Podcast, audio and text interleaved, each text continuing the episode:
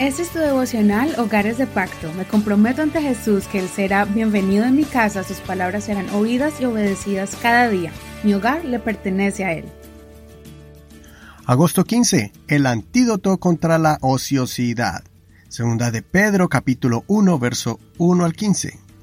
Simón Pedro, siervo y apóstol de Jesucristo, a los que han alcanzado una fe igualmente preciosa como la nuestra, por la justicia de nuestro Dios y Salvador Jesucristo Gracias a ustedes y paz les sea multiplicada en el conocimiento de Dios y de nuestro Señor Jesús.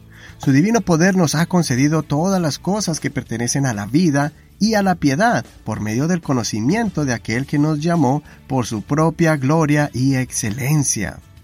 Mediante ellas nos han sido dadas preciosas y grandísimas promesas, para que por ellas ustedes sean hechos participantes de la naturaleza divina, después de haber huido de la corrupción que hay en el mundo debido a las bajas pasiones. Y por eso mismo, poniendo todo empeño, añadan a su fe virtud, a la virtud conocimiento, y al conocimiento dominio propio al dominio propio, perseverancia. A la perseverancia, devoción. A la devoción, afecto fraternal. Y al afecto fraternal, amor. Porque cuando estas cosas están en ustedes y abundan, no los dejarán estar ociosos ni estériles en el conocimiento de nuestro Señor Jesucristo. Pues el que no tiene estas cosas es ciego y tiene la vista corta, habiendo olvidado la purificación de sus pecados pasados.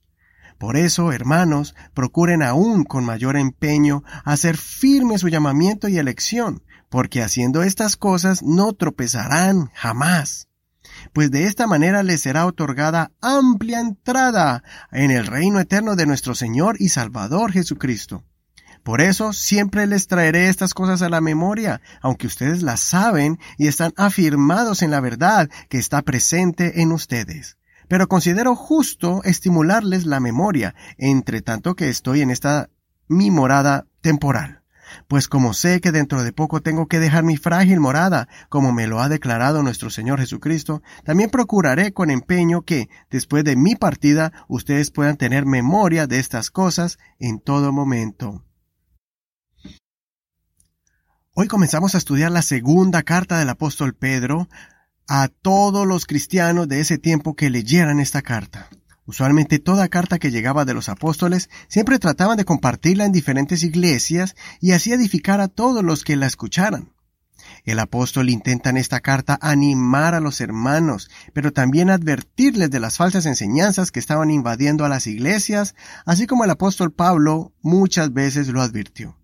En este primer capítulo vemos una lista de cualidades que tenemos que desarrollar como cristianos para que de esa forma no caigamos en malos hábitos, desperdiciando nuestro tiempo y perdiendo el valor de la salvación tan grande que tenemos.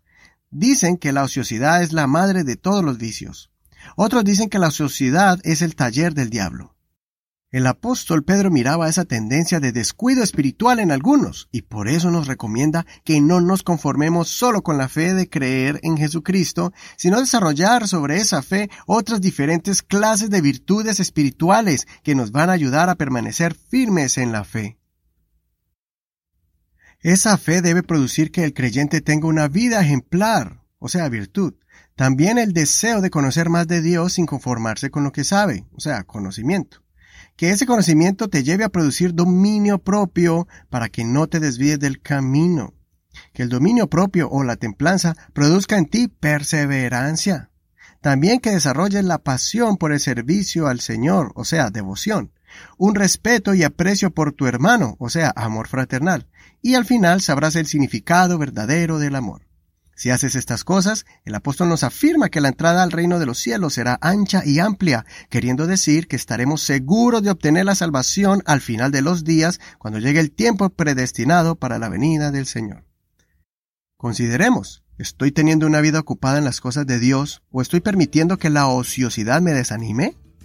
Soy tu amigo Eduardo Rodríguez. Que el Señor Jesús escuche tu oración y te ayude a mantenerte firme.